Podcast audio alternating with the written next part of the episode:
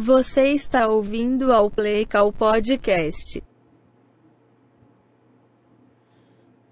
Olá, no episódio da semana eu gostaria de começar, ao invés de começar com a música de sempre, nós vamos começar com um testemunho de um grande benemérito do Play Call Podcast, meu amigo Luiz Vitorino. Então vou botar o áudio aqui no meu microfone. Foi a forma mais eficiente que eu encontrei. Vamos ouvir? Palavras sobre Tommy DeVito. Fala, meus amigos do Play Call Podcast. Aqui quem fala é Luiz Vitorino, o Magal do NFL, etc.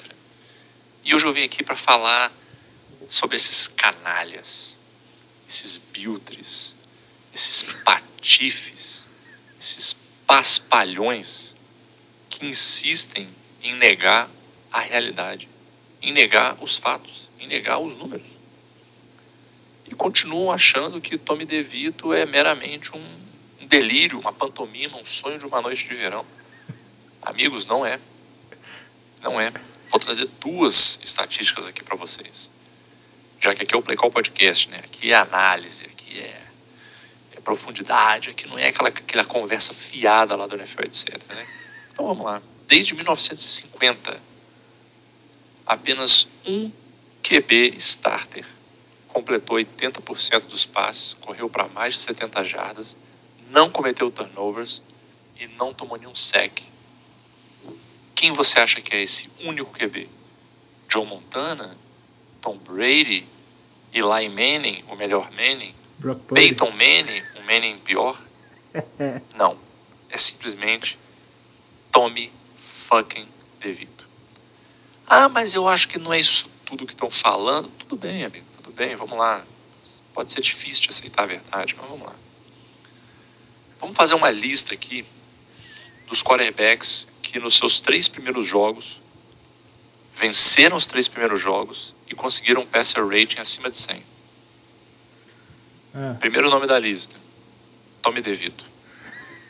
Final da lista. Não tem mais. Só ele. Ah, não é possível, não é possível que ni- ninguém, ninguém, ninguém fez o que o Tommy DeVito está fazendo. Ninguém fez. Então, basicamente, você tem duas opções, amigo. Você está no início do filme Rock Balboa, onde o Rock aparece, ele é o underdog, ele é o cara que ninguém acredita, ele é o lixo, e todo mundo fica falando que o Apollo Creed que vai ganhar, que o Rock não aguenta, que não sei o quê. Você pode fazer parte dessa massa, desse gado, desse, nas palavras de Bob Marley, dessa rat race, essa corrida dos ratos e só seguir insanamente o que a massa está te dizendo.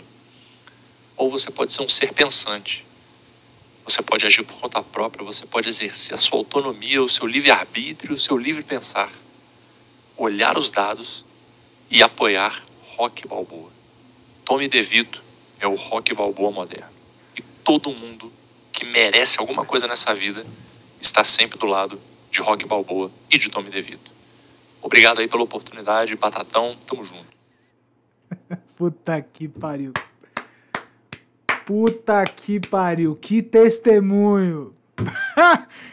Esse é o Play Call. Caralho, eu tô. eu tô em choque, rapaziada. Eu deixei de propósito pra ouvir só na hora de gravar, porque eu sabia que ia ser bom assim. Esse, esse é. Caralho, eu não sei mais falar, velho. Uh, esse é o Play Call número 93. Meu nome é Coach Rafael Negreiros. Eu, eu fiz questão de abrir com isso, porque essa semana é, vocês sabem que o Tommy DeVito fez um jogaço pelo New York Giants. O Giants venceu. É, e eu achei que com toda, todo merecimento eu ia dar esse espaço aqui, meu amigo Vitorino. Bom, a primeira parte que vocês ouviram foi da semana passada, então a gente está tendo que fazer algumas diferenças aí de, enfim, novamente aquela mesma questão, né? Eu gravei um, o episódio, mas não editei. Eu não sei se vocês têm essa noção, mano. É, editar é a parte pior, assim, de gravar o episódio, pelo menos do jeito que eu edito, né? Com as coisas que eu faço. É, mas, felizmente, estou de férias, então vai ser a última vez da temporada que vamos condensar dois episódios, duas semanas em um episódio só, tá bom? É, e é isso. Pode ser que vocês ouçam uma ambientação um pouco diferente. em alguns momentos. Mas é nóis, fiz o meu melhor aí. Espero que eu não cometa erros de lapso temporal ao longo do episódio, beleza? Vamos nessa? Vamos nessa. Tô de férias, hein? Essa, essa notícia que eu queria dar para vocês primeiro. Vamos falar primeiro das nossas redes sociais, como sempre, rapaziada. Nossas redes sociais, Playcall Underline Pod ou Playcall Underline Podcast, como vocês já sabem, no Twitter e no Instagram, respectivamente. Nós também temos. Nós, no, epa, papá! Nós também temos um apoia-se, apoia.c barra playcall, é, que tá lá. E o apoia-se dá o direito de você estar num grupo, trocar várias ideias, mandar perguntas, etc, etc, etc. Por acaso, essa semana teremos poucas perguntas. Se eu não me engano, temos só uma. É, que eu acho que eu não. É, eu vou responder ela no quadro, sim. Eu vou responder sem problema, não. Pergunta do meu grande Robson. Só que ela deve ficar pro final, por quê? Porque só tem uma, né? Eu, eu tenho.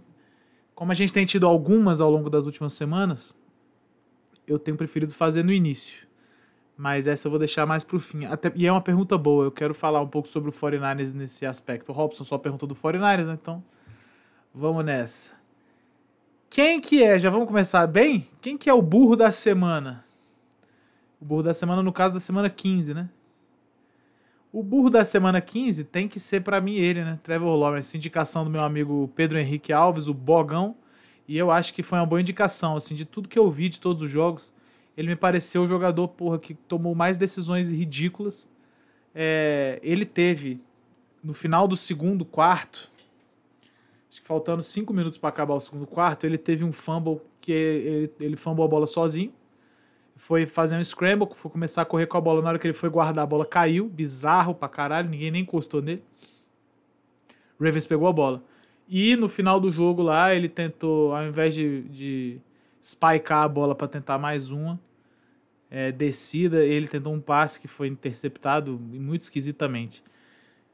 É, a gente pode até conversar depois sobre esse passe o que, que eu acho que aconteceu. É, mas é isso, né? A priori ele tem que ser o burro da semana. Parabéns, Trevor Lawrence. Você mereceu. Você batalhou muito por esse título. Então é isso aí, irmão. Que, que bom que você é um, é um bosta. E brocha, né? Sempre importante lembrar. E o vagabundo da semana não tem como ser outro cara que não seja o senhor Kevin O'Connell, que simplesmente, numa quarta descida, na prorrogação, chamou foi na prorrogação já? Eu não vou lembrar, mas acho que foi. Chamou dois QBs sneaks com exatamente a mesma configuração, mesmo motion, mesmo tudo. Dois igual. E os dois falharam. Puta que pariu, é muito duro, hein? Não tem jeito, né, irmão? Assim, você tentou a primeira vez, deu errado, você podia acho que até tentar um QB sneak de novo, não era irrazoável não, mas caralho, com a, com a mesmíssima configuração é doideira. Doideira, doideira absoluta. Não tem jeito. 10 segundos de vagabundo pra você, Kevin O'Connell. Vagabundo, vagabundo, vagabundo, é um vagabundo, vagabundo, vagabundo, vagabundo, vagabundo, vagabundo, vagabundo. Você é vagabundo, vagabundo, vagabundo, vagabundo. Seu vagabundo. Muito bem. Coach Kevin O'Connell que tem feito um bom trabalho, né? Mas invariavelmente aí, como diz um amigo meu, comeu bola essa semana. Vamos falar dos nossos palpites? A gente quer os palpites da semana 16. Deixa eu só abrir aqui a página que eu deixo salva. Semana 16. Na quinta-feira teremos New Orleans Saints, Los Angeles Rams. New Orleans Saints, Los Angeles Rams. Olha, eu acho que o Saints pode ser que tenha encontrado alguma coisa aí nas últimas semanas, hein? Em termos de ataque, o time tá jogando um pouco melhor e tal. Não sei. Me agrada a ideia do Saints fazer um push aí pelo, por uma vaga de, pelo título de divisão primeiro, né? E aí, obviamente, iria para os playoffs com isso. Eu acho que eu vou de Saints aqui, hein? Vou de Saints. No dia 23, 23 é sábado, temos dois jogos, Cincinnati e Pittsburgh. E temos também Buffalo e Los Angeles Chargers. Buffalo Bills, Los Angeles Chargers é Buffalo Bills Los Angeles Chargers, nós vamos de Buffalo Bills, né? Não tem muito mais do que. Enfim. Pode ser que o Chargers por acaso ganhe, mas caralho, o normal é o Bills ganhar isso aqui. Cincinnati e Pittsburgh, eu já acho que é um jogo um pouco mais complicado. Eu, eu quero entender como é que vai ser esse ataque aí do, do Pittsburgh o Mason Rudolph. É, ao mesmo tempo, o Cincinnati Bengals saiu a notícia. Não sei que dia que foi, eu não sei se ele tá fora do jogo ainda, mas saiu a notícia que o Jamar Chase poderia, talvez, estar fora do jogo, por lesão. Aí não sei, é complicado. Mas eu acho que Cincinnati tem a vantagem ofensiva aí, embora Pittsburgh certamente tenha a vantagem defensiva, né? Vamos de. Ai, vamos de Cincinnati, né? Eu acho que é um time melhor no, no overall. Embora, assim, é um jogo de divisão, é sempre uma coisa muito feia, né? Especialmente nessa divisão aqui. Então, a ver. Mas acho que Cincinnati ganha. No dia 24 de dezembro, glorioso domingo, temos Indianapolis Colts e Atlanta Falcons às 3 horas. Aqui é a vitória do Colts, imagino. Temos o Washington Commanders e New York Jets aqui. Aqui é complicado. Ah, eu vou de Jets, hein? Eu vou de Jets. Jets tomou uma sapatada do Dolphins aí, mas o Dolphins é um time muito superior ao Commanders. Vamos ter um Detroit Lions e Minnesota Vikings. Eu irei de Detroit Lions, como sempre, vocês já sabem disso. É, isso aqui não é surpresa para ninguém. Seattle Seahawks e Tennessee Titans. Seattle Seahawks que tá jogando agora pela vida, né? Pra ver se entra nos playoffs. É, Green Bay também tá na pegada contra Carolina. Green Bay. É assim, obviamente é duro falar, mas acho que Green Bay. Né? Cleveland Browns e Houston Texans. Caceta, eu acho que esse vai ser um bom jogo. Bom, eu acho que se o CJ Stroud voltar, eu acho que dá pro Houston Texans ganhar o jogo. Se não, eu acho que Joe Flacco e seus amigos ganharão e vão adiante. Então, como eu acho que ele volta, eu vou de Texans aqui. Jacksonville e Tampa Bay. Caraca, eu, eu queria muito falar o Jaguars, mas o Tampa Bay tá com pau duraço, né? Eu acho que eu vou com o Tampa Bay. Pelo momento mesmo. Dallas e Miami. Ah, ah lá, o bowl dos, dos que não ganham de time melhor. Vai empatar essa porra, hein? Não, brincadeira. Eu acho que o Dallas vai ganhar esse jogo. Arizona e Chicago Bears. Aqui é pro. Porra, é pro Chicago Bears fazer a boa, né? Eu acho. Acho, acho que o Bears, Bears tem pontuado bem até nos últimos jogos, hein? Tem feito jogos decentes. Não que o Cardinals tenha ido mal, pelo contrário, mas eu acho que o Bears tá na melhor crescente. E no dia 24 de dezembro, o jogo que teremos que ver antes do Natal é simplesmente eu tenho que ver a porra do Patriots jogar contra o Denver Broncos. Um jogo onde o Broncos ganhará, porque é um time melhor do que o Patriots. Né? No Natal, teremos às 3 horas Las Vegas Raiders e Kansas City Chiefs, que é um jogo que será vencido pelo Las Vegas Raiders. É, não sei. O jogo de divisão desse, dessa divisão é sempre, é, é sempre foda, mas às vezes é muito complicado, né? É, e eu acho que o Chiefs ganhou o primeiro, eu acho que é razoável pensar que o Las Vegas ganhou o segundo. New York Giants e Philadelphia Eagles. Cara, eu vou partir do princípio que o Philadelphia Eagles está derretendo. E eu vou apostar no New York Giants. E o último jogo do dia 25 de dezembro, temos Baltimore Ravens e San Francisco 49ers. Jogaço, hein? Jogaço, jogaço, jogaço. E eu irei de San Francisco 49ers. 28 de dezembro, gloriosa. Que dia que é 28 de dezembro? Já é na quinta-feira. Isso aqui já é outra semana? Acho que é, né? Isso. Perfeito, 28 de dezembro, então que se foda. A semana acaba com Baltimore e São Francisco, correto? Isso aí mesmo. Esses foram os palpites. Vamos dar uma olhada no, na playoff picture. A gente tem, neste momento, eu não, a que eu tenho aqui, ela não tá com os times que já estão garantidos nos playoffs, tá? Então, se eu falar alguma coisa errada sobre isso, vocês me perdoem. Nós temos na AFC, nós temos nesse momento indo para os playoffs Baltimore, Miami, Baltimore, Miami, Kansas City e Jacksonville. Jacksonville está na situação mais complicada aqui dos três que estão liderando a divisão, porque a AFC Sul, AFC Sul está com três times 8-6. Jacksonville, Indianapolis e Houston Texans. Os outros três times que estão indo para os playoffs nesse momento são Cleveland Browns, 9-5. É... Aí nós temos quatro, cinco times 8-6. Cincinnati Bengals, Buffalo Bills, Indianapolis Colts e Houston Texas. O outro time, eu falei quatro, Eu falei 5, mas são 4, né? Porque o outro que tá 8-6 é tá ganhando a divisão, que é o Jacksonville. Cara, quem que eu acho que deve ir aqui? Provavelmente eu acho que o Cleveland Browns vai. Cincinnati Bengals, eu tô meio descrente que vai. O Buffalo Bills eu acho que vai. E aí o último vai ficar entre Colts e Texans, que eu acho que irá o Texans. Acho que irá o Texans, humildemente. Essa seria a playoff picture da AFC. Na NFC nós temos os campeões de, divisões, de divisão: São Francisco 49ers, Dallas Cowboys, Detroit Lions e Tampa Bay Buccaneers. A divisão Tampa Bay Buccaneers tem outro time que está 7-7, que é o New Orleans Saints. Então Tampa Bay 7-7, New Orleans 7-7. Ah, São Francisco, Dallas. Ah, bom, esse time aqui, é, a, a NFC Leste está com outro time que é o Eagles, né? Que caiu para a segunda colocação, mas eu acho que os dois irão para os playoffs sem muito choro nem vela. Então, já é o primeiro wildcard já sai dessa divisão aqui. O segundo wildcard, que essa divisão é, é, a conferência tá meio escrota como um todo, né? Nós temos, ó, depois do Philadelphia Eagles, a gente tem quem tá disputando? Rams, Seattle 7-7, os dois. Minnesota Vikings 7-7. New Orleans 7-7. E aí a gente tem dois times 6-8, que é o Green Bay Packers e o Atlanta Falcons. Nem o Giants tá descartado ainda. O Giants tá 5-9, tá? Ainda dá. Bom, é, isso tudo dito, eu acho que desses sete times 7-7 aqui, quem vai? Eu acho que o Seattle acho que deve ir. Tá numa arrancada foda. Eu não acho que o Minnesota Vikings vai. Eu acho que o Saints talvez vá. Eu acho que o Saints vai. Vamos, vamos deixar assim? Eu acho que esse aí vai ser a NFC.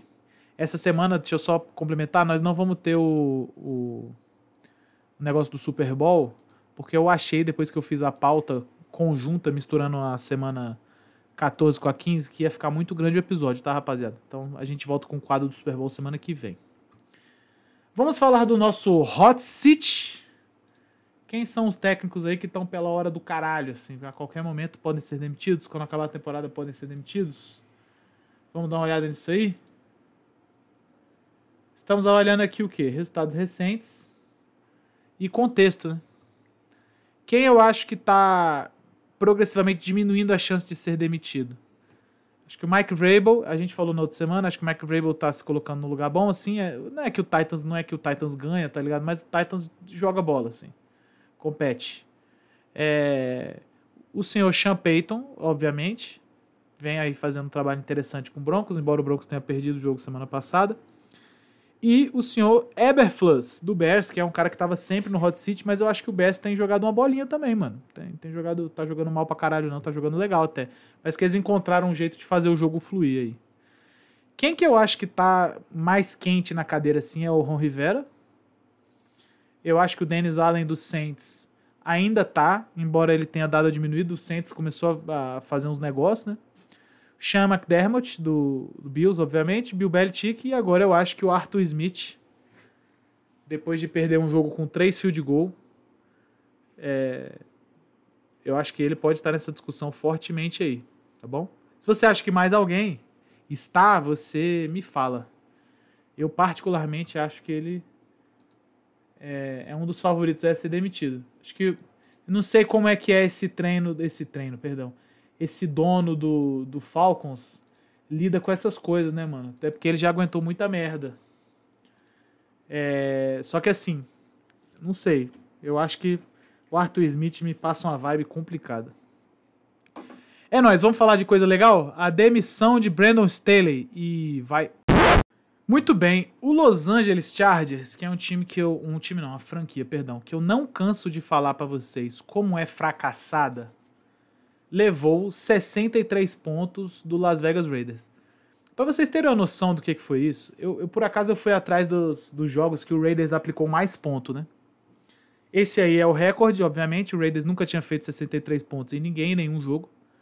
É, eles fizeram 59 num, num, aqui, 50 e tanto ali. Aí, assim, tem uma goleada que eles fizeram que foi 2010 é, algumas em 2002, tipo 50 e tanto, 49 a tanto, tá ligado? 2002, só lembrando, o Raiders de 98 a 2002 era, foi um time do caralho, assim. Foi um time do caralho. É... Mas, obviamente, como vocês podem ver, o Raiders nunca foi esse time aí de, de destruir os outros com ponto, né? Nunca, a pegada do Raiders, de fato, nunca foi essa, organizacionalmente.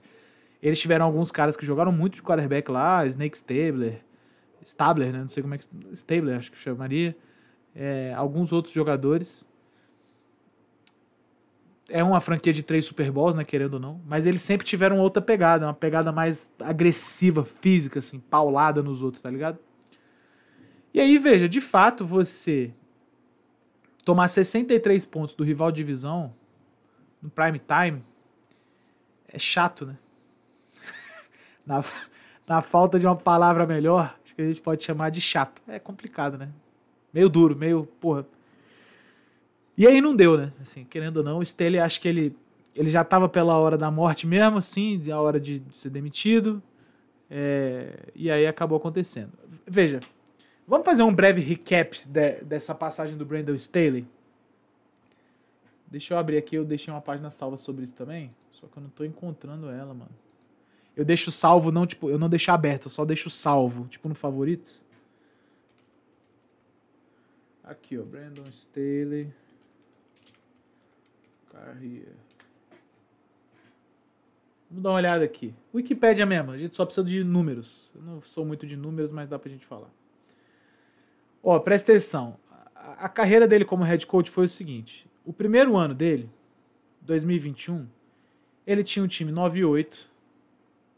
Acabou 9-8, ele ficou em terceiro na AFC West, tá?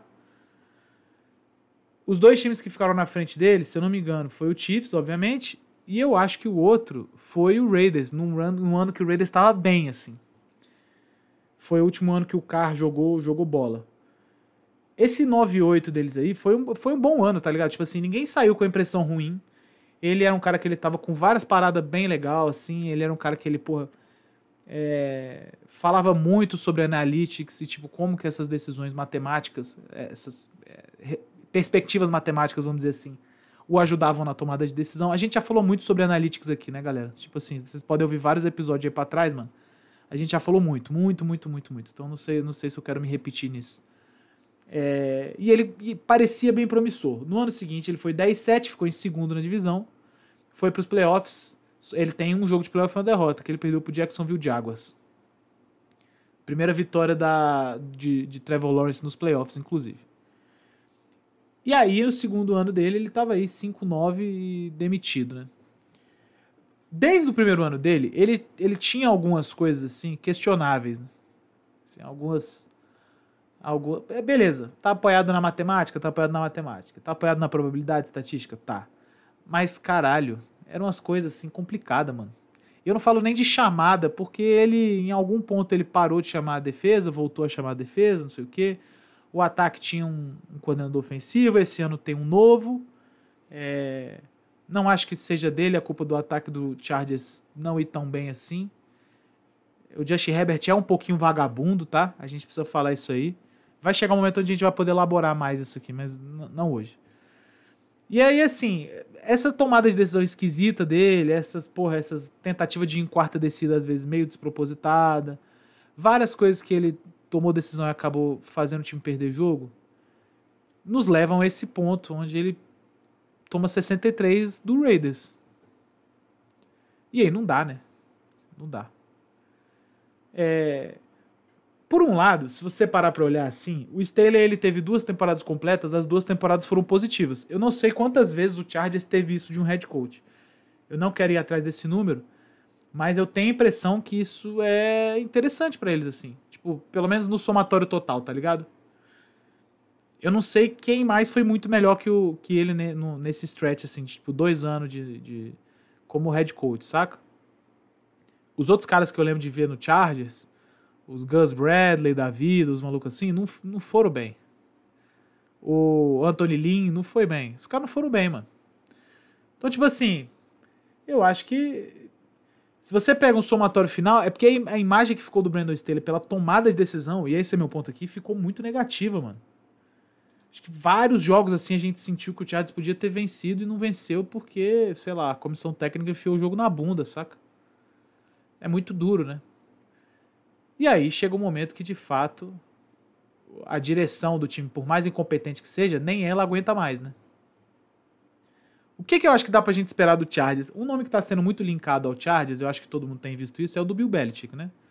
Em algum grau é esperado que o Bill Belichick seja... A gente não sabe se demitido, mas algum nível de acordo ali pra ele sair deve acontecer. É... E assumir, assuma o Chargers, né? Já estão falando, já tem um tempo que o Belichick gostaria de treinar um time na Califórnia. É, porra, o que é razoável, né? Tem uma hora que você não aguenta mais ficar em Boston. E que ele seria o cara que o Chargers pensaria em, em colocar lá. Bom, uma coisa que eu vou falar para vocês é o seguinte: se tem uma coisa que o Belichick consegue fazer é mudar a cultura do lugar. Isso aí eu acho que não tem não tem discussão. E se tem uma coisa que o Chargers precisa, mano, é de uma mudança cultural. Porque é a franquia mais fracassada e o fracasso ele tá instalado lá, tá entendendo? Não é não é sei lá, não é que eles são ruins agora. É que eles são ruins desde sempre, irmão. E não é ruim de qualidade técnica, é ruim de, de sei lá, mano. Tipo, perde jogo fácil, toma goleada, toma virada bizarra. É uma das franquias que tem assim, parece que tem um fracasso no DNA, tá ligado? Isso é muito ruim, mano. Se tem um cara que consegue tancar isso aí, eu acho que é o Bill Belichick. Eu acho que ele consegue. Mais ou menos num ponto que o Dan Campbell conseguiu fazer no Lions, com a diferença que o Bill Belichick sabe muito mais futebol americano que o Dan Campbell. Muito mais. Então, assim, ele de fato acho que ele consegue ajudar muito. Perfeito? Acho que é isso. É... Que pena, né? Você deu uma velhinha pro caveiro aí, Valeu, Brandon Staley. Você foi vagabundo da semana algumas vezes aqui pra gente. Show de bola pra caralho. Vamos falar agora do jogo mais escroto da história: Raiders 0, Vikings 3? Vai. Muito bem, rapaziada. O jogo Minnesota Vikings Las Vegas Raiders foi uma das coisas mais bizarras já vistas nos últimos anos. Teve apenas uma pontuação. A pontuação foi do kicker, senhor Greg Joseph, com 1,57 faltando para acabar o jogo é um field goal de 36 jardas, né? Falando em termos de estatística geral, nós tivemos um total de jardas aéreas no jogo inteiro de 433 jardas aéreas, sendo que o Raiders conseguiu 146 jardas de passe e o Minnesota Vikings conseguiu 99. Lembrando que o jogo foi travado entre os quarterbacks Aidan O'Connell e Nick Mullins. Nick Mullens, perdão. Jardas corridas, o Minnesota Vikings correu 132 e o Las Vegas Raiders correu 56. Cinco faltas para Vikings e quatro faltas para Raiders. É, nada de muita coisa aconteceu. Nós tivemos 71 jogadas do Vikings e 53 do Raiders, ou seja, um total de 124 snaps. Em 124 snaps, os filhos das puta me acertaram só um fio de gol. É realmente uma coisa inacreditável. E aí, assim, a gente começa a entrar naquele jogo de defesa. Foi jogo de defesas? Vai te surpreender minha resposta. Incrivelmente foi. Incrivelmente foi. Não é que jogo de defesa é uma coisa legal e é uma coisa pra você falar como se fosse muito legal, né? Mas incrivelmente foi. Foi, foi de fato um jogo de defesas aí. O Vikings conseguiu correr com a bola bem, assim. Eles viram que esse era o negócio tal. Só quando eles precisavam passar a bola, e aí que entrava algum, algum nível de drama, né?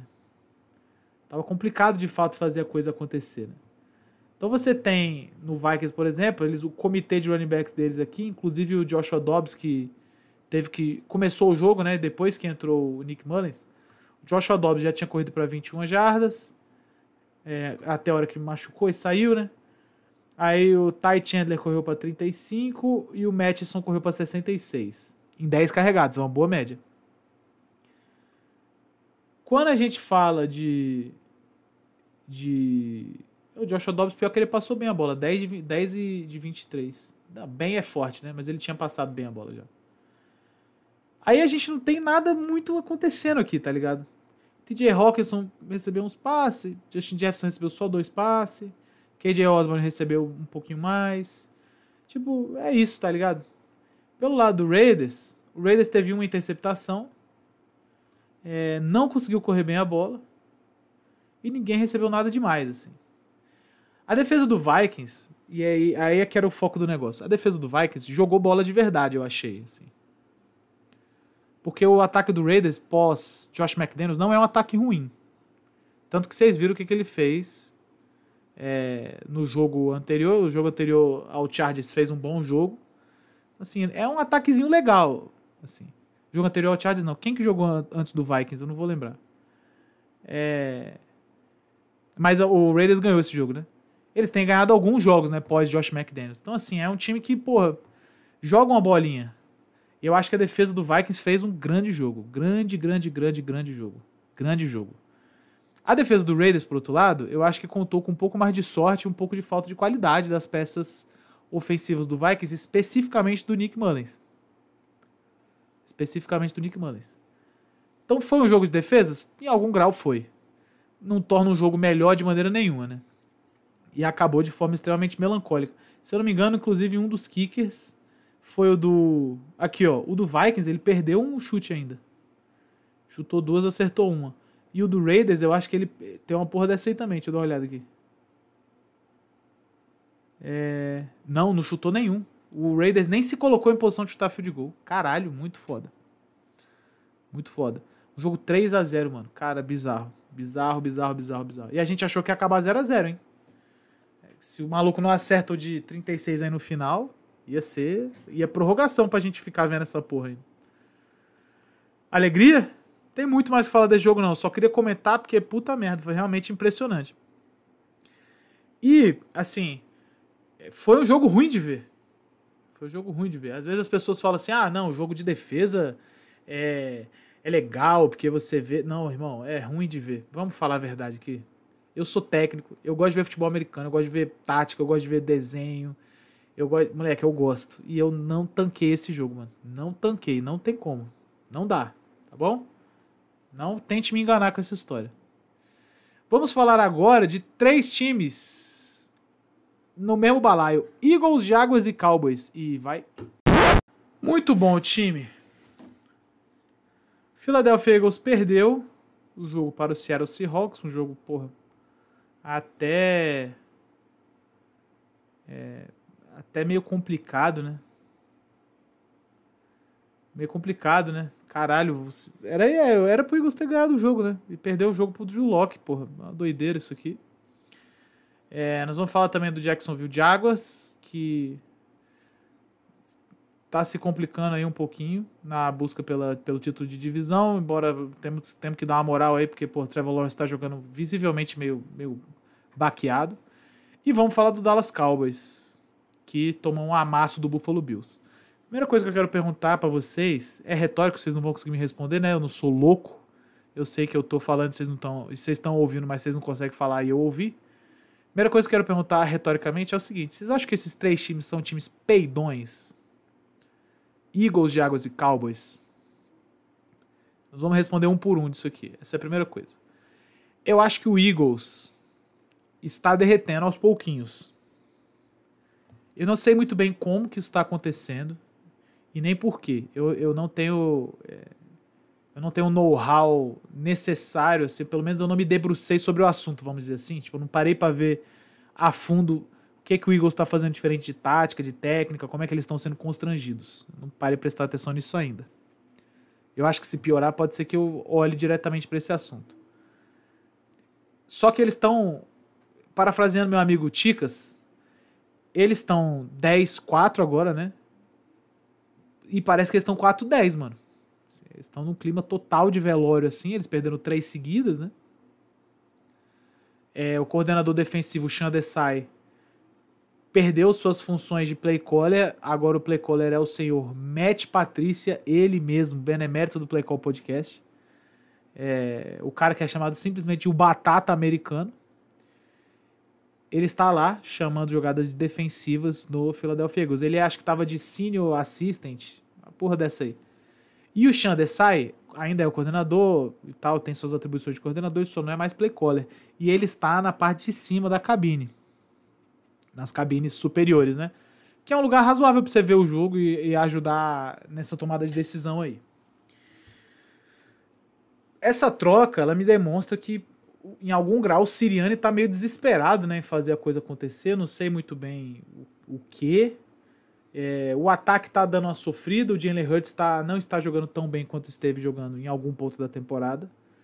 E aí eu acho que eles vão, inevitavelmente, eles estão sucumbindo frente à grandeza do San Francisco 49ers na NFC. O problema que eu acho é o seguinte: o Cowboys não tá numa posição tão boa assim também para ganhar a conferência, a conferência não, perdão, a divisão. O Eagles ainda tem uma uma uma alegria a mais aí, eu diria. Se eles forem pro wild card, eu acho que pode ser chato isso aqui, hein? Pode ser que eles peguem um time que talvez não, eles não deem conta de bater. Tudo bem que se eles forem pro, se o Eagles ficar de wild card e pegar, vamos dizer, o Tampa Bay, é um cruzamento possível, inclusive é. Sei lá, ok, né? Ok. Se o Eagles pegar o Lions, já é um pouco mais chato, eu acho, esse jogo. Se o Eagles pegar o. Bom, o primeiro, o primeiro vai ser o 49ers, né? Se o Eagles pegar o Cowboys, já é um pouco mais chato, tá entendendo? e por aí vai. De toda forma, eu não acho que eles têm. Eles se colocaram num ponto, em algum ponto da temporada, eles se colocaram numa, numa rivalização interessante com o 49ers e eu acho que agora eles não conseguem mais. Acho que eles não conseguem mais. O Jacksonville Jaguars. Vejam vocês o seguinte: essa lesão do Trevor Lawrence, acho que ela muda um pouco as coisas, né? Porque o Trevor Lawrence ele já é um cara de meio altos e baixos, assim. Tipo, ele, ele tem seus momentos. É, não só ele, eu acho que o próprio Doug Peterson tem uns momentos onde o gameplay parece que tá 100% ali, porra, alinhadinho.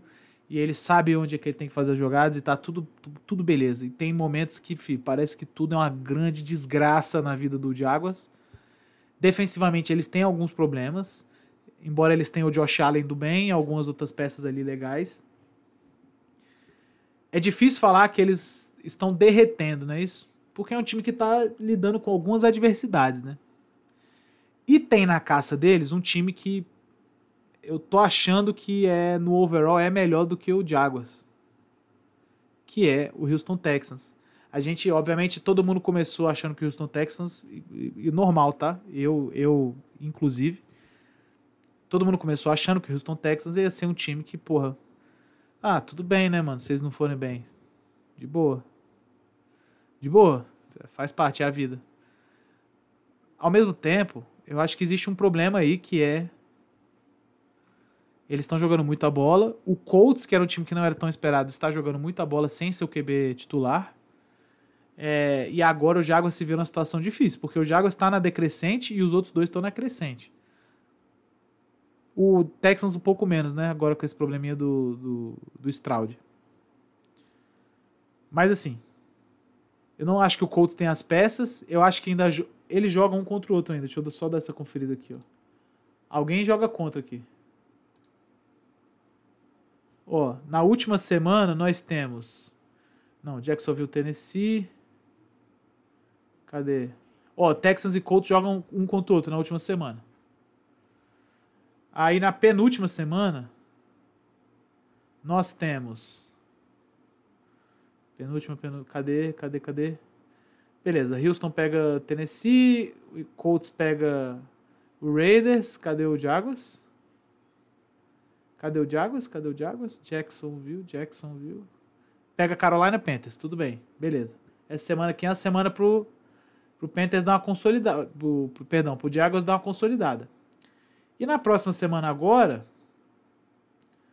o Jacksonville pega, cadê? Tampa Bay Buccaneers é um jogo duro. Eu apostei inclusive no Tampa Bay Buccaneers. O Texans pega o Cleveland Browns, é um jogo duro. E o Indianapolis Colts pega o Atlanta Falcons, que é um jogo fácil. Fácil é muito duro, né? Mas eu acho que é um jogo razoável, vamos dizer assim, do, Colts ganhar. Então, de uma maneira geral, o Jaguars tem um jogo difícil, um fácil Dois fáceis, vai. Tem dois jogos fáceis e um difícil. O Colts tem. Cadê o primeiro do Colts aqui? O Colts tem um jogo contra o Texans, mano. Esse jogo aí vai ser, eu acho que vai definir tudo, assim. O Jaguars tá num ponto que ele só depende dele, né? Precisa ganhar de Panthers e precisa ganhar do Titans. E o próximo jogo agora contra o Tampa Bay, se ganhar, seria muito foda. Se não ganhar, não depende tanto assim desse jogo. Porque na última semana tem Jaguars e Texans. Que talvez, talvez, tem Jaguars e Texans não, perdão, tem Texans e Colts. Se o Jaguars entrar perdendo os dois próximos jogos, esse jogo aí manda os dois pros playoffs. Um pra ganhar a divisão e o outro pra ser o wildcard. Esse jogo Texans e Colts, tá? Ficar de olho nessa porra aí. Dallas Cowboys. O Dallas Cowboys, pra mim, eu vou manter o mesmo panorama de sempre, mano. Eu acho que eles só não conseguem bater times muito melhores que eles. Ou, ou ligeiramente melhores, assim. Que, e tá tudo bem, né? Tá tudo bem. Eles vão ganhar de quem tem que ganhar e vão perder de quem tem que perder. Esse jogo que eles ganharam do Eagles há duas semanas, acho que foi. É um jogo que, pô, assim, o Eagles jogou bem mal. Bem mal é foda, né? Acho que o Cowboys dominou legal, assim, o jogo legal, dominou legal. Cowboys mereceu ganhar. Só que o Eagles é aquilo que a gente tá falando. Eles estão vindo na, num derretimento colossal aí, né? Cowboys agora joga com o Dolphins. A gente não sabe, é, obviamente, qual vai ser o nível de desfecho disso aí. O Dolphins é um time que tem problemas parecidos com o Cowboys, no, no sentido de jogar com times melhores. E a gente tem que aguardar para ver agora. Certo? Eu acho que o Cowboys está bem postado para ir para os playoffs, isso é certo. Não acho que consegue ganhar do 49ers. Não acho que consegue ganhar do Eagles nos playoffs. A, a, a primeira vista. Tá bom? Não acho que dá. Então as perspectivas para os três são Eagles e Cowboys, playoffs. Jaguars está numa situação um pouquinho complexa. Quem está atrás do Jaguars está querendo muito essa vaguinha aí. E pode tê-la, porque estão os dois com um recorde igual, tá? é, Eagles e Cowboys estão num lugar um pouco mais tranquilo. Embora acho que nenhum dos dois consiga ir muito longe nos playoffs, não. Beleza? Muito bem. Vamos falar um pouquinho de algumas chamadas interessantes que tivemos nesse nessa semana. Faz tempo que a gente não fala de chamada específica, né? E vai. Bom, rapaziada, com o Seattle Seahawks perdendo o jogo de 17 a 10 acho que estava no terceiro, quarto, deixa eu conferir aqui. No, no quarto, quarto já tinha entrado. Foi um pouquinho depois da, do início do quarto, quarto, né? O senhor Drew Locke estava numa situação de já com o time no no field goal range. Ele ia sendo sacado, solta uma bola. E aí a arbitragem marcou passe incompleto. Era a terceira para dois, ou seja, ia ficar quarta para dois. Talvez o, o o Seahawks pudesse até tentar ali, porque estava por 7 pontos, né? embora faltasse muito tempo. Ia ser o field goal de 30 e poucas jardas, bem curtinho. O Pete Carroll, eu não sei se porque a operação de ST dele demorou a entrar em campo, não sei qual foi a parada. Ele pediu um timeout. Durante esse timeout, a, a arbitragem foi rever o lance e viu que não foi passe incompleto. Na verdade, foi um sec, porque antes do, do Drew Locke soltar a bola, ele botou o joelho no chão. E aí, virou uma quarta para nove, um field goal um pouco mais longo, não sei o que, etc e tal. E aí, quando eu acordei, a galera ficou nessa, né? Porra, ele pediu timeout, ele pediu timeout, ele pediu timeout. Veja, a impressão que eu fiquei foi essa, assim. Ele, ele pediu timeout porque ele ficou com mais medo de tomar o delay of game do que qualquer outra coisa. Então não sei se fica tudo pela vagabundagem do Carroll. Ele é um cara velho, né? Então ele tende a tomar decisões um pouco mais conservadoras, geralmente. É... Eu não achei que foi tão crucificável isso aqui, não. Agora, o, o vagabundo da semana que foi o O'Connell, a, o negócio que ele fez foi inacreditável. Inacreditável mesmo, assim. Tipo, você tá numa. Vejam só o seguinte. O QB sneak para você ganhar uma ou duas jardas, uma jarda especificamente, é, é uma jogada muito boa. Talvez a melhor que tenha, mano. Talvez a melhor que tenha. Muito raro você ver um sneak dar errado. Não, assim, a gente vê alguns, né, que são parados, mas eu não tenho muito bem, eu não tenho esse número, mas eu imagino que sejam muito poucos assim. Poucos sneaks são parados assim. De maneira que é é razoável você rodar dois sneaks em sequência às vezes. Porque pode ser que seja a melhor jogada que você tenha mesmo para fazer isso. O problema é, se você for fazer um look diferente, se você for fazer, porra, ah, quero fazer um motionzinho aqui antes, não sei, porra, varia, cara. O O'Connell fez a mesma coisa duas vezes seguidas, gente. Isso aí não dá. Na NFL não dá essas paradas, tá ligado? Não tem como. Eu acho que ele podia ter feito o sneak. Ele só não precisava ter feito exatamente o mesmo, mesmo desenho, pô. Podia ter feito outro, outro tipo de sneak, tá ligado? Em outra formação, com outra configuração, talvez seja, seja o melhor caminho. E para fechar essa questão das chamadas, eu vou fechar com a do. do com a interceptação do Trevor Lawrence. Aquilo ali me parece muito uma jogada que foi setada em gameplay. O que, que é isso aí? Às vezes você tá jogando. É, você deixa alguma coisa montada para ser muito rápida. Um up tempo, uma parada assim. E aí existe a famosa jogada que a gente seta depois de uma, de uma, de uma big play. Como é que funciona isso? Sei lá. Você acabou de fazer um passe de mais de 20 yards, vamos chamar assim. Vamos dizer que 20 yards é uma big play, tá? Na NFL não, mas vamos dizer que é. Deu um passe lá de 20 jardas, beleza. Ninguém pergunta porra nenhuma, todo mundo na linha já sabe qual é a jogada seguinte, porque a jogada seguinte já tá setada. O coach falou assim, ó, se a gente pegar e fizer X jardas, já é pra alinhar e fazer a próxima, que é a jogada Y. Tá entendendo? Eu acho que foi aquilo ali que aconteceu. Eu não sei, eu não vi o, o, o Peterson falar sobre isso depois. Eu não vi o Trevor Lawrence falar sobre isso depois. Mas eu particularmente tenho a impressão que aquilo ali era o plano. Porque, veja, não fazia sentido. É... Eu não lembro se ele tinha timeout, eu acho que tinha. Se não tinha, ele tinha que dar o spike, pô. Ele tinha que dar o spike, sair dali pelo menos com 3. É. Pelo menos com 3, tá ligado? Só que ele escolheu. Ele escolheu é foda, né, mano? Porque é isso, né? O QB, o QB que não é experiente, às vezes ele não tem muito esse tato, né? Puta que pariu, estamos na linha do gol, né? Vamos spikear a bola e pensar na próxima.